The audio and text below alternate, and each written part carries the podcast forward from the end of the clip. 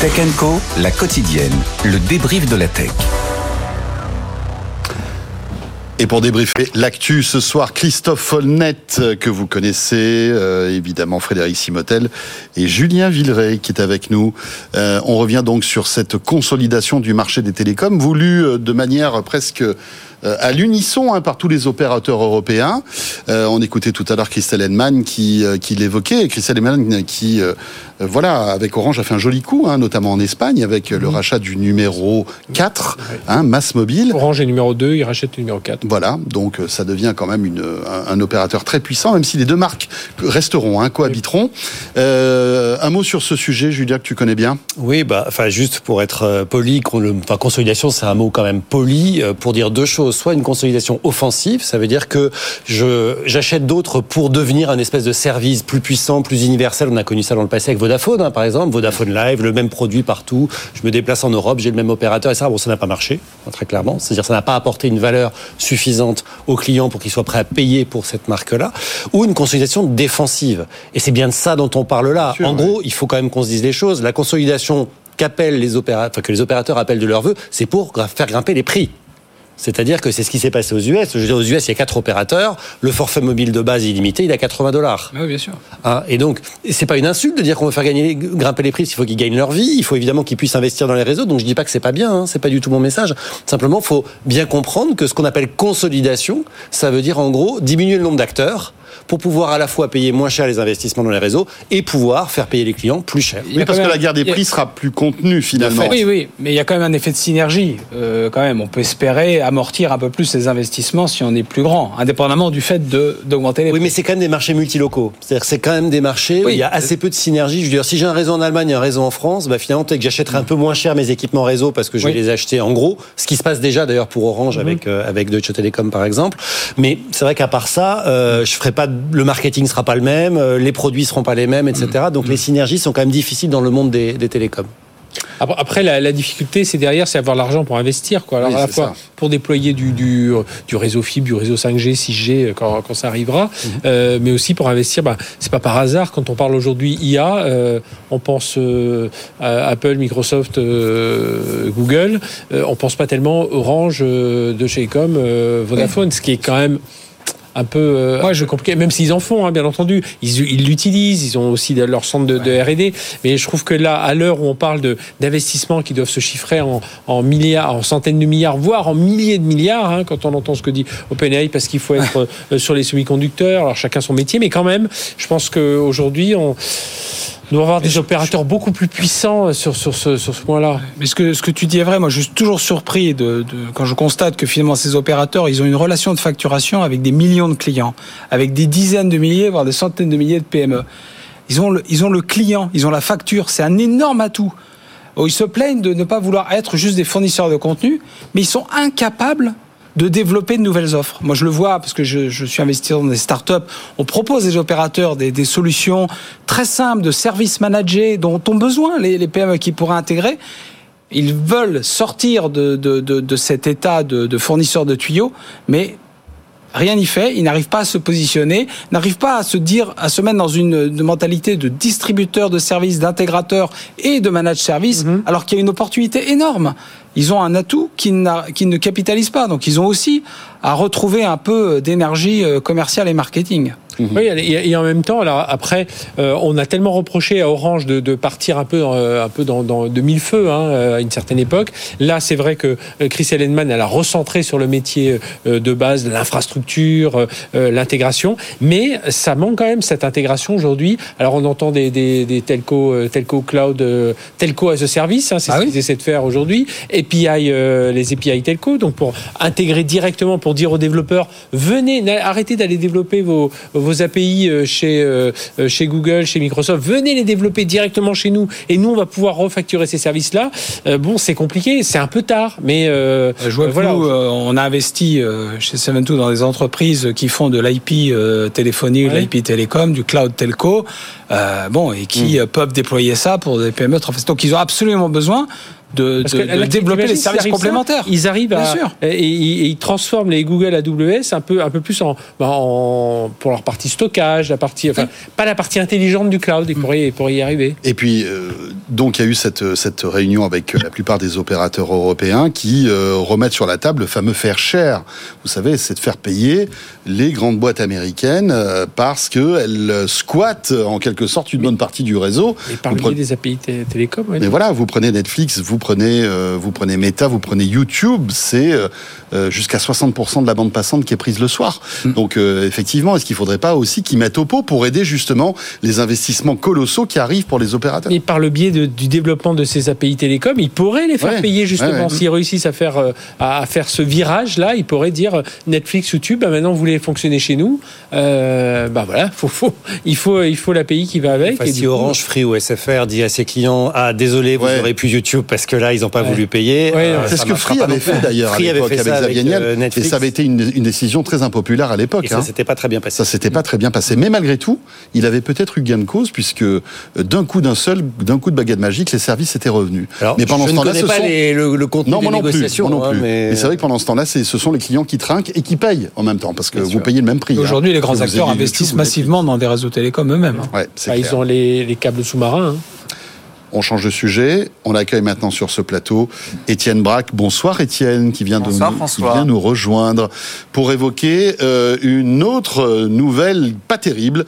Euh, elle vient de chez Sony. Étienne, euh, Étienne Sony, en tout cas la branche jeux vidéo, qui va licencier assez massivement. Oui, puisqu'on parle d'officiellement 900 postes. Hein, donc ça concerne 8% des effectifs de la branche jeux de, Sony. Hein, donc c'est quand même un plan qui va être important. Une annonce officiel qui intervient alors que Sony ne cesse de baisser euh, les prix de sa PS5. PS5 qui est assez jeune, hein. souvenez-vous, elle avait été lancée en plein confinement en novembre 2020. À l'époque, c'était très compliqué de se la procurer puisqu'il y avait tous les problèmes euh, d'acheminement, les problèmes de pénurie de semi-conducteurs. Il y avait même un marché parallèle qui s'était mis en place pour cette PS5. Et donc là, eh bien, vous avez un groupe qui vise plus que, entre guillemets, 22 millions euh, de PS5 pour son exercice fiscal qui va se clôturer fin mars, alors que l'objectif initial c'était 25 millions. Donc un groupe qui revoit à la baisse ses objectifs de vente, malgré des prix qui sont en baisse. Alors Sony dit, bah oui, mais il n'y a pas de gros jeux qui sont sortis euh, dernièrement, mais ça n'empêche que vous avez un contexte qui est quand même euh, très concurrentiel, avec bien sûr la Xbox de Microsoft, avec le PC, avec aussi euh, les jeux mobiles qui prennent de l'ampleur. Heureusement, Sony peut compter sur l'abonnement. Hein. Ça, ça offre une certaine forme de visibilité avec des revenus récurrents, puisque pour s'abonner à tout un tas de services, vous devez vous abonner contre quelques dizaines d'euros euh, par mois. En tout cas, c'est une mauvaise nouvelle pour les employés de Sony, surtout qu'ils ne pourront pas aller chez Microsoft, puisque suite à l'Activision, à la fusion avec Activision Blizzard, eh bien, c'est 1900 postes qui vont être supprimés euh, dans la branche jeux de Microsoft. Là aussi, ça concerne 8% euh, des effectifs. Vous avez un site qui est très bien fait, hein, c'est Layoff qui concentre un petit peu toutes les suppressions de postes dans le secteur technologique. Là, on est à peine fin février. Vous avez eu 44 000 suppressions de postes depuis le début de l'année dans le secteur de la tech, après un peu plus de 260 000 l'année dernière. Merci beaucoup, Étienne. Oui, ça dégraisse dans le jeu vidéo. Alors, Sony PlayStation était pour l'instant assez protégé, mais bon, voilà, ça y est, 900, 900 euh, personnes. Microsoft, on l'a dit, euh, ben, 1900, je crois, mais il y en a d'autres qui sont peut-être un petit peu plus invisibles. On n'en a pas beaucoup parlé. Euh, la Activision a licencié l'année dernière euh, plusieurs milliers de personnes. Donc voilà, on sent que l'industrie du jeu vidéo perd un peu de sa superbe. Alors on ne sait pas pourquoi. En fait, elle est en transition. Elle est en transition, sans tout ça. Si on prend l'ensemble des joueurs et l'ensemble de l'industrie du jeu vidéo, elle est en croissance, en croissance très forte. Sauf qu'elle se déporte sur le mobile, par exemple. Aujourd'hui, mhm. la première machine de jeu, c'est évidemment le mobile. Et là, je parle pas que de quantité de joueurs. Hein. Je parle d'argent généré. Hein. C'est le jeu mobile qui génère de l'argent. Et on voit que les deux acteurs qu'on citait, euh, Nintendo, on va le mettre un peu à part parce qu'ils ont un modèle économique encore différent, mais Microsoft et Sony se cherchent sur leur business model historique. Euh, Sony, très clairement, a un problème de nombre de consoles vendues pourquoi? Parce que les gros jeux se vendent avec les consoles, ce qu'on appelle le taux d'attachement, c'est-à-dire que j'achète une console et je vais acheter X jeux pour aller avec la console. Évidemment, si j'ai pas la console chez moi, j'achète pas les jeux. Or, je ne gagne de l'argent que sur les jeux, je ne le gagne pas sur la console. Et parfois, je la vends presque à perte. Et je la vends même souvent à perte pendant un certain nombre d'années. De l'autre côté, on a Microsoft qui dit bon bah moi, ce que j'essaie de faire, c'est je consolide le marché de façon défensive. On revient sur le sujet du défensif dans la consolidation et j'invente plein de business models un peu en essayant de voir ce qui va marcher. Donc je lance le Game Pass avec l'abonnement je lance le, jeu digitalisé, je là, et puis bah, je regarde un peu ce qui va marcher. Ils sont quand même tous les deux, tous ces deux acteurs-là, dans une position de fait de transition stratégique. Bah, ils, attendent de voir qu'est-ce qui va décoller. Est-ce que la VR euh, va va être euh, la porte de sortie un jour? On a des, euh, on a déjà des casques de bonne qualité. Et pour l'instant, c'est pas des choses. Mais... Je te coupe, je te coupe parce que justement, c'est dans la VR que ça euh, que, que les, les, emplois sont le plus bah sabrés. Non, mais c'est ça. Euh, même chez Ubisoft, il y a eu des licenciements euh, du côté de, de, des studios VR. Là, Sony, bah, une partie des 900 employés travaillaient sur la VR aussi.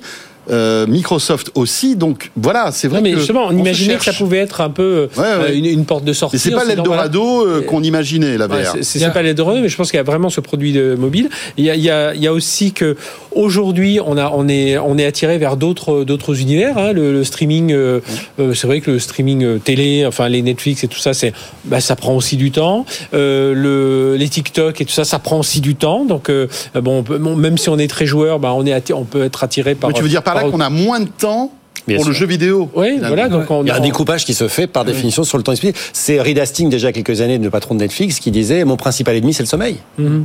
bah oui, c'est-à-dire que euh, les gens, quand même, dorment 8 heures par jour à peu près, donc en fait, euh, le reste du temps, il est. pas le cerveau du Coca-Cola, c'est le sommeil. Il y a un autre élément, je pense, sur le, sur le jeu vidéo, c'est l'effet Covid, en fait. Ce qui s'est passé, c'est qu'en 2020, 2021, il y a eu énormément de, de, de, évidemment, de, plus de jeux, plus de temps passé, plus de joueurs, donc il y a eu une, plus le temps. il y a eu une euphorie.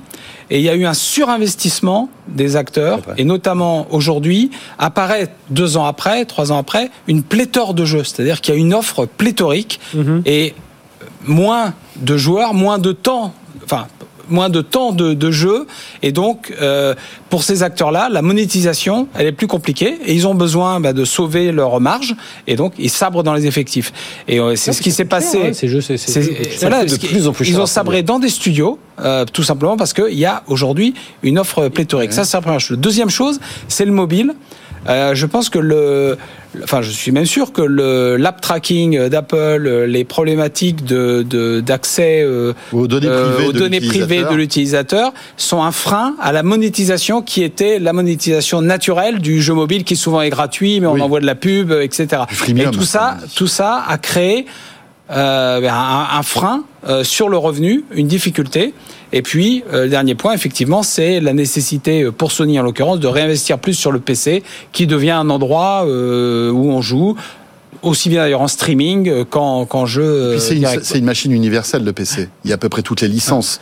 Vous prenez Steam, ben voilà, il y a tous les jeux. Donc je pense qu'il y a un effet de surinvestissement et, de, et de, de, de rattrapage d'une certaine façon euh, le tout dans un contexte euh, bah, économique qui est moins bon. Et, je pense qu'il y a aussi un effet euh, humain et artificiel. C'est-à-dire, humain, les développeurs, ça coûte cher. et qu'aujourd'hui, ben, voilà, ces, ces salaires-là, il, il, faut les payer. Puis à un moment, quand ça marche moins bien, eh on est obligé d'aller sabrer aussi dans, dans les, les, les, gros salaires.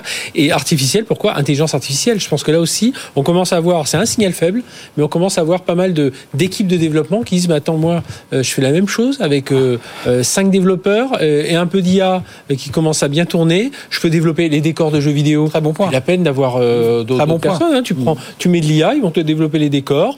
Euh, voilà, puisque les décors bougent pas beaucoup selon les, les sujets. Et là, je pense que c'est une petite musique, tu vois. Aujourd'hui, on entendait euh, euh, Expedia dans le domaine des voyages qui, qui licencie. alors, il licencie effectivement, il y a moins de voyages. Enfin voilà, il y a, il y a enfin même si le secteur du voyage en ligne marche bien, mais enfin voilà, il y a, quand même un, hmm. côté économique du, du, voyage. Mais il y a aussi que dans, bah, dans, les services informatiques, ça va beaucoup plus vite hein, pour migrer. Là où on avait besoin de 10 personnes sur 8 mois, maintenant 3, 3 gars sur 10 jours, hop, et on fait la migration avec de l'IA. Et je pense que là, il y a aussi cet effet-là aussi dans les, les parties développeurs.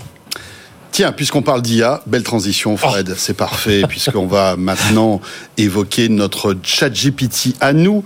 Mistral.ai, la pépite française de l'intelligence artificielle, donc a frappé un grand coup euh, en annonçant en même temps le lancement de sa propre IA conversationnelle qui s'appelle le chat, tout simplement, et une alliance mondiale avec Microsoft. Anthony Morel nous expliquait tout ça dans Good Morning Business, et on revient juste après, bien sûr.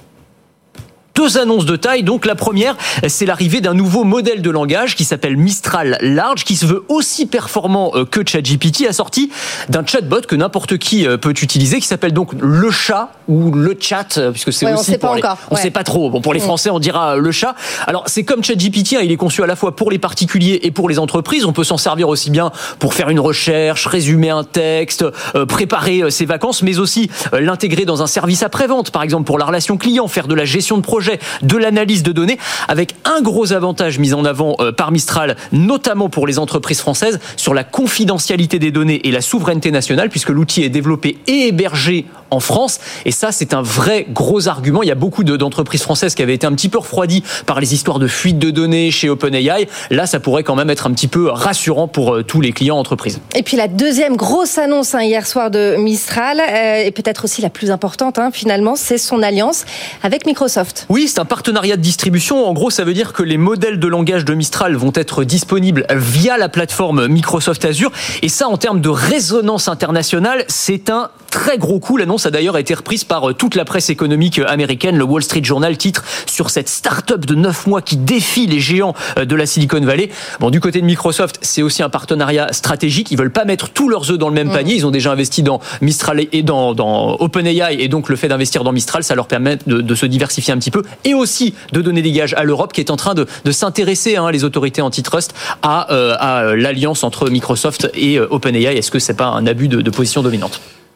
Voilà, donc ça y est, là on peut quand même euh, être fier de, de, de cette société, hein, Mistral.ai, puisque c'est vrai que on en parlait depuis longtemps, mais on ne savait pas trop sur quoi ils travaillaient. On savait qu'ils travaillaient sur de nouveaux langages, euh, modèles de langage, mais là concrètement, on a euh, donc cet outil conversationnel qui est disponible, qui marche plutôt bien pour l'avoir testé. Hein, qui est, on a notre chat GPT, donc c'est plutôt une bonne nouvelle. Euh, et puis il y a aussi ce partenariat, comme le disait Anthony, avec Microsoft. Et c'est toi qui le disais hein, à l'époque, tu disais ce qui manque à ChatGPT, à hum, Mistral, c'est un côté un peu grand public. Bien sûr. Euh, et- Marketer et- leur offre pour bah, que marketer leur offre. Alors, le on va voir puisse, si elle, si elle est bien, Ouais. si elle est bien marketée. Mais c'est vrai que euh, oui, ben euh, voilà, on a un Français. Alors, ce qui, ce qui peut être un peu perturbant, je trouve, dans cet univers, c'est que tout le monde travaille avec tout le monde. Moi, c'est un peu ça qui me perturbe. On n'a pas, euh, nous qui sommes habitués aux grandes batailles euh, Ouais. À l'époque, euh, Apple, Microsoft, Oracle, Microsoft, Mm. euh, euh, voilà, euh, Samsung, Apple. Enfin, et là, tout d'un coup, on a Mistral. On dit ah, Mistral contre OpenAI. Ah ben non, en fait, euh, ils travaillent avec Microsoft qui a investi dans OpenAI. Euh, Salesforce Jamais mettre dans- tous ses œufs dans le même panier. oui, Nvidia Ouais, est aussi ouais. dans la dans la dans la dans dans dans dans, dans le truc. Enfin, c'est c'est moi c'est un peu ça qui me. Après, tant mieux euh, qu'on ait euh, voilà qu'on ait des technologies qui soient plus performantes et qui soient issues de, de cerveaux français, notamment autour des biais. Enfin, tout ce qu'on on critique souvent. Donc, euh, allons-y, quoi. Euh, Poussons et même si c'est des capitaux américains, eh bien qu'ils foncent. Donc, vous avez testé ou pas le chat? J'ai essayé de m'inscrire, j'ai pas réussi, pas- bug. Toi, t'as Ça réussi à bug. t'inscrire? Euh, En Non. fait, moi, je l'ai testé il y a quelques jours de cela par un autre biais, Ouais. euh, mais qui euh, marchait tout à fait euh, Parce que correctement. moi, pour l'instant, j'ai eu mon code, mais j'ai pas eu. euh, Parce qu'il y avait quand même un gros avertissement sur le fait qu'il n'était pas connecté à Internet. Oui. Parce qu'en fait, de ce que j'ai compris, euh, aujourd'hui, ils ont beaucoup construit sur euh, la capacité à, à, à appliquer les modèles sur les données entreprises. Parce que c'était ça le, le play. Donc, je, je, je- ils, ils préviennent que ça peut être un peu déceptif sur le fait que c'est pas euh, connecté à Internet. Et alors, or, or, quand même, l'objectif est d'en faire une, une vitrine euh, d'utilisation. qui soit tout Mais aussi performante. Ceci étant, je pense qu'effectivement, il faut se réjouir. C'est quand même formidable de voir une entreprise Oui. française, en l'occurrence européenne, mais française, qui fait partie de la cour des grands, Bien des- sûr, du, top. qui a été lancé au début de l'été dernier. Voilà, hein, du top même, hein, 7, donc, top euh, 8 euh, ouais. des, des, des grands acteurs de l'IA qui fait la une des journaux dans le, dans, dans le monde entier. Donc, Si je pense que Microsoft s'y intéresse, voilà. il y a quand même. C'est euh, voilà, c'est aussi une vraie, euh, une, ça donne une vraie légitimité.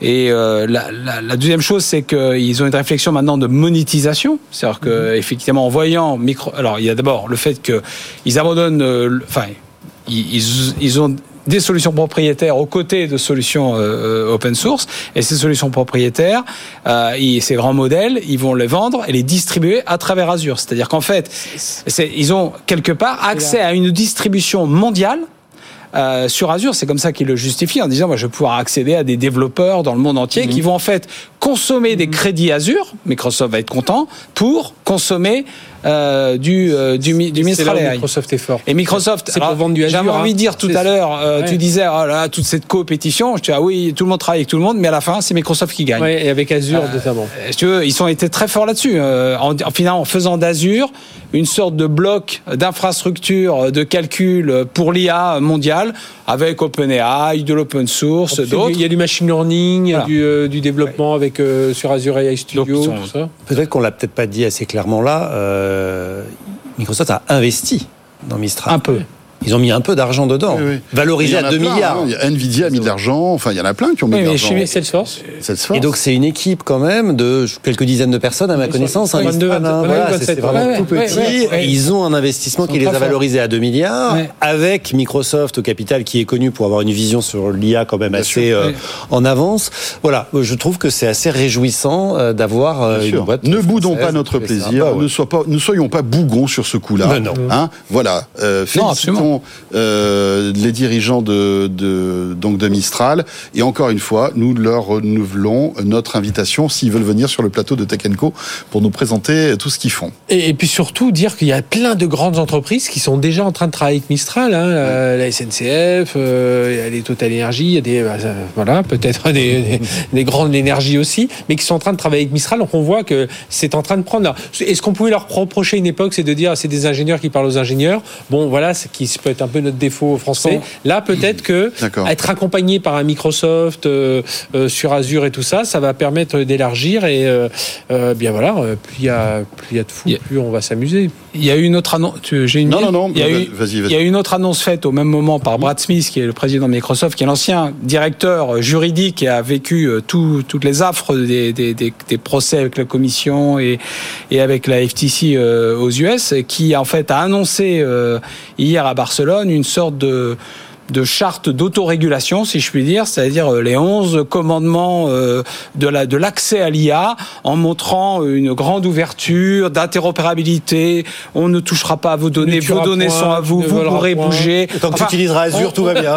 on sent- non, bien non, même pas, même pas. On sent, vous pourrez migrer vers une autre plateforme, il n'y aura aucun, aucun problème. Enfin, on sent que c'est très fortement inspiré euh, par l'expérience passée, mais aussi euh, par des craintes, à mon avis, très légitimes euh, d'abus de position dominante et de stratégie euh, Microsoft qui consiste quand même à, à bundler tout un ensemble de choses euh, et à faire en sorte que la concurrence, elle a beaucoup de mal à exister. Oui, mais parce qu'ils sont Euh, omniprésents. Faut pas oublier que pendant ce temps-là, Google est en train de se dépêtrer de Gemini euh, qui génère des images de nazis de couleur noire euh, et leur cours de bourse a perdu 5% hier. Et, juste un petit mot, c'est que Sam Altman à Davos a dit que la, la transition, enfin vers l'IA, il- il s'accompagnerait aussi d'une transition énergétique. Il fallait et Microsoft est très très en avance Enfin, dans, dans ce domaine. Ils investissent énormément dans la transition énergétique. Hein. Et ça, c'est un élément aussi important de faire avancer ça en parallèle parce Mhm. que c'est des technos, enfin, on le dit Très consommatrices. ici, très consommatrices. Tiens, il nous reste quelques secondes. Cette actu qui vient de tomber. Euh, Apple aurait abandonné son projet de voiture Oh. euh, autonome. Incroyable. Eh ben voilà. L'Apple Car, euh, ça serait se- serait mis, enfin en tout cas le projet d'Apple Car serait mis à la poubelle. C'est Mark Gurman qui euh, rapporte ça. C'est une info qui est tombée il y a quoi un quart d'heure? Mark Gurman, qui est la personne la mieux sourcée sur Apple Oui. dans le monde, donc on peut lui faire hein. confiance. Et, euh, et en fait, les- même les équipes en interne auraient reçu un mail ce matin Projet Titan. pour leur dire que euh, ce projet était mis à la trappe. Donc plus de voitures, euh, plus d'Apple Car et toutes les, en fait, toutes les ressources qui seraient libérées euh, iraient dans l'intelligence artificielle générative. Voilà. Mais c'est quand même une information intéressante parce que ça fait quoi? Dix ans qu'on évoque l'Apple Car, hein? Euh, Dix ans qu'on évoque une voiture autonome. Et puis après, on voyait que ce projet euh, allait se tourner vers une voiture un peu plus conventionnelle, qui était maintes fois reportée. On a vu des dirigeants euh, de ce projet qui partaient euh, et qui revenaient. Enfin bref, ça a été un peu la l'incertitude chez C'est Apple. pas le modèle même c'est pas le modèle industriel et le modèle euh, très syndiqué notamment aux États-Unis des, des, des constructeurs auto que Ouais. que Tim Cook aurait voulu avoir. euh, Si c'est le cas, en tout cas, c'est une grande preuve d'intelligence et de maturité, Ouais. comme ils l'ont souvent démontré, c'est qu'ils sont capables de Oui. tuer des projets, même s'ils y ont dépensé des milliards et des milliards, Ouais, ouais. quand ils, vo- ils voient une impasse stratégique. Donc si c'est le cas, honnêtement, moi je trouve que c'est pas forcément une honte pour Apple, au contraire, je pense que c'est plutôt une fierté pour eux d'avoir su dire à un moment, c'est pas pour nous. Ouais, c'est pas pour nous. Et puis on voit que ce marché devient très compliqué, hein, l'automobile, hein, avec euh, des acteurs chinois euh, qui arrivent et avec des véhicules par qui, container entier, par container entier qui coûtent euh, qui coûtent beaucoup moins cher et qui ont, qui ont fait enfin des process de fabrication. Donc repartir de zéro pour Apple, c'était euh, titanesque. Et donc ce projet visiblement passe à la trappe. Ce sera le mot de la fin. Christophe, un mot là-dessus, non? Non, on... je pense que c'est une, je pense qu'ils ont dû savoir pourquoi ils le faisaient et certainement une, une bonne on décision. En et on voit que bon, la voiture autonome, voilà. on n'y est pas encore tout à fait. Mais on y reviendra. Pensait en 2010 qu'on y sera en 2015. On, on y reviendra demain dans Tech Co, bien sûr, puisque c'est un, un, sujet passionnant. Merci beaucoup à tous les trois. Merci Julien. Merci. Julien Villeray, donc directeur de l'innovation chez EDF, bien sûr. Christophe Honnête, senior advisor chez Seven2 et ancien patron de Microsoft Asie du Sud et de Microsoft France. Merci Frédéric Simotel. On va avec ma R5 moi. Qu'est-ce qu'elle est belle cette R5 électrique. Ouais, sympa. Franchement, elle est trop belle. Alors jaune, Peut-être pas, mais elle existe dans d'autres couleurs et je trouve que c'est un joli coup de la part de. Renault. Ouais. Elle est un petit peu plus chère que prévu, c'est ça le souci. Elle commence à 25 000 euros. Euh, ouais. Bon, voilà. Et quand on voit ce qui se trame du côté de nos amis chinois, euh, c'est pas gagné d'avance aussi pour Renault.